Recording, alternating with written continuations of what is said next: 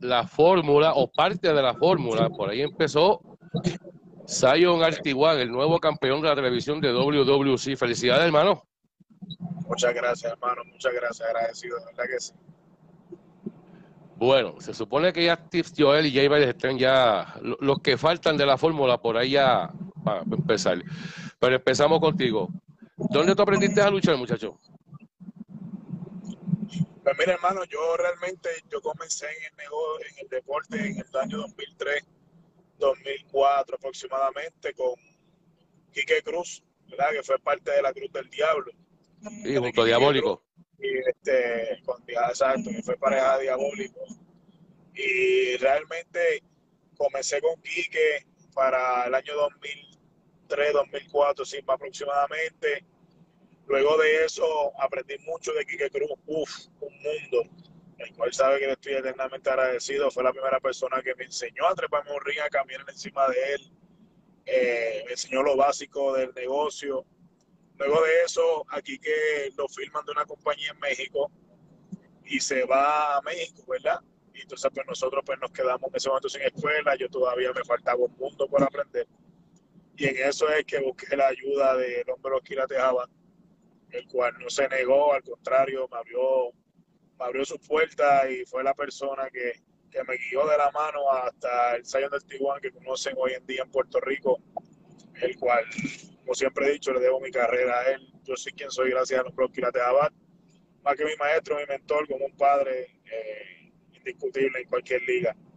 Eh, de ahí nace toda la historia del Tijuana. Oye, aparte de, la industria de la lucha libre, cuando pequeño, adolescente, ¿hiciste algún tipo de deporte fuera de lo que es lucha libre, voleibol, baloncesto? Sí, seguro que sí. Yo practiqué desde bien niño, desde los cuatro años, eh, las artes marciales, principalmente lo que es el arte de taekwondo.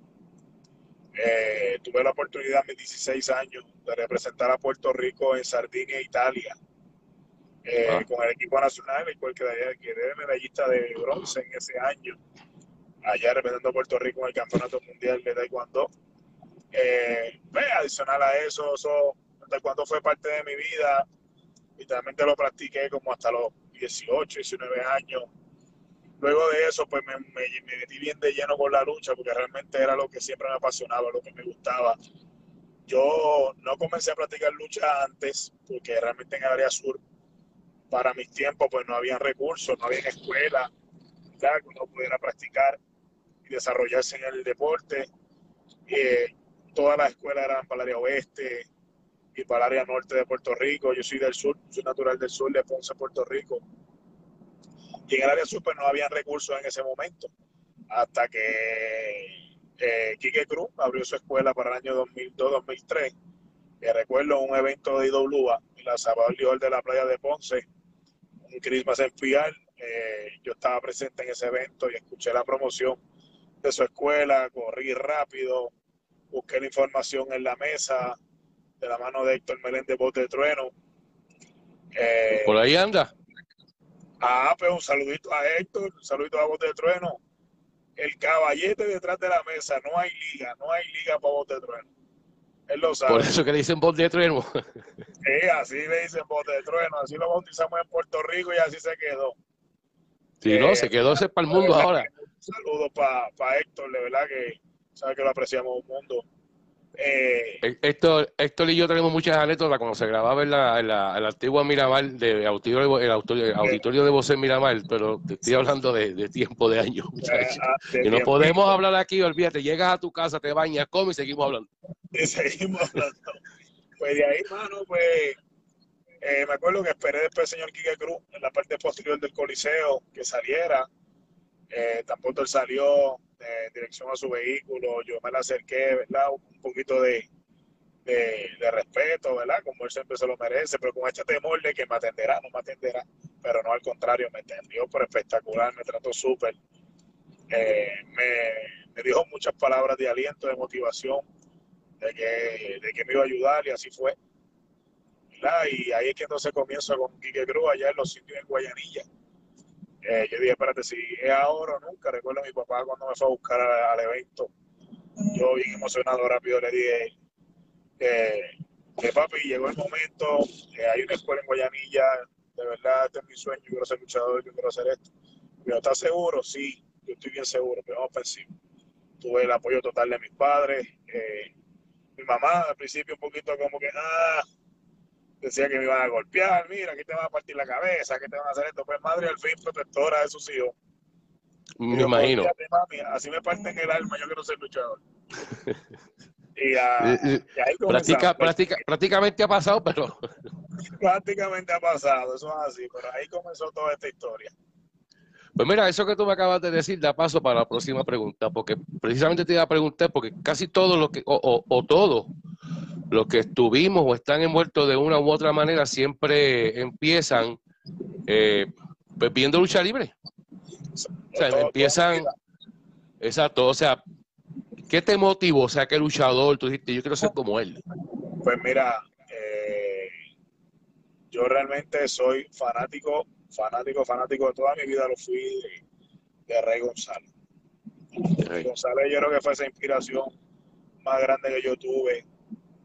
Que Rey González yo lo veía como yo me criaba, eh, humilde, de barrio, y que se sacrificó para llegar hasta donde está hoy en día. Para mí el Rey fue una inspiración inmensa. dame un segundo, Sayo. Dame un segundo. Jay, sí, te veo, estás ahí, pero te envié la solicitud, este, no sé qué ha pasado. Sí, continúa. Pues sí, subimos, ¿verdad? Viendo a la acróbata de Puerto Rico, Carlitos Colón, ¿verdad? Un icon en la leyenda, que es mayor inspiración que esa. Eh, José Huerta González, el Invader, el cual también le debo mucho, fue la persona que me abrió la puerta en el Consejo Mundial de Lucha eh, para el año 2012, 2013 que llegué. Eh, mucho que aprendí de, Pepe, como le dicen en el negocio, eh, mucho, de verdad que también le debo mucho. Y el señor Carlos Colombo, la inmensa oportunidad de, abrirme las puertas de su compañía y Yovica. Pero mi inspiración más grande, como te digo, siempre lo fue Rey González. Porque siempre lo vi, mucha gente no lo sabe. Rey antes de ser rey tuvo muchos años, muchos años eh, sacrificándose debajo de una máscara como el cóndor. Sí, eh, así fue que empezó. Miramar, en la base de Miramar, que literalmente tres, cuatro veces en semana por muchos años. Estamos hablando de alrededor de 10 años. Hasta que se le presentó la oportunidad, que a veces la gente piensa que las estrellas nacen de hoy para mañana y no es así. No, no. Esto es un proceso. Eh, y Rey González para mí siempre fue una inspiración inmensa. Y yo siempre que lo veo, siempre con gran respeto y admiración.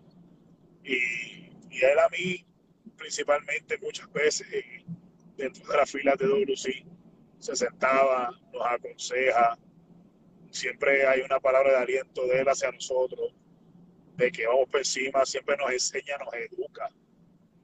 Entonces así, entonces asado, vamos a mejorar en esto. O yo, entiendo que si hacemos esto, vamos a hacer esto mejor.